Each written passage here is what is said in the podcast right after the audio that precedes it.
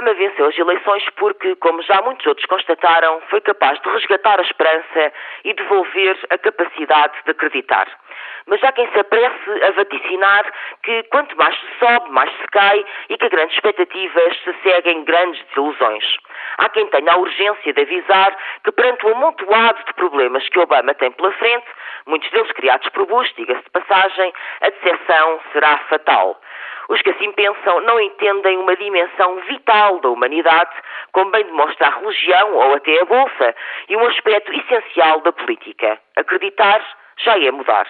A mobilização que a campanha de Obama conseguiu, levando a que muitos votassem pela primeira vez e que tantos outros voltassem a acreditar no poder do voto, já constitui uma funda metamorfose, uma mudança irreversível, como são todas as transformações profundas. Ou seja, a realidade não é alheia às profecias, às expectativas, aos mitos.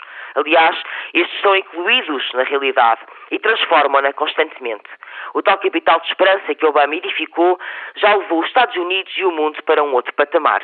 Mas o que mais espanta nestes detratores do discurso Yes We Can é que eles próprios teceram, durante anos, mensagens igualmente baseadas no irracional o discurso da paranoia, da desconfiança e do medo, difundidos e incutidos sistematicamente pela administração Bush, jogavam também com expectativas do outro e com a face mais emocional ou até primitiva de cada eleitor.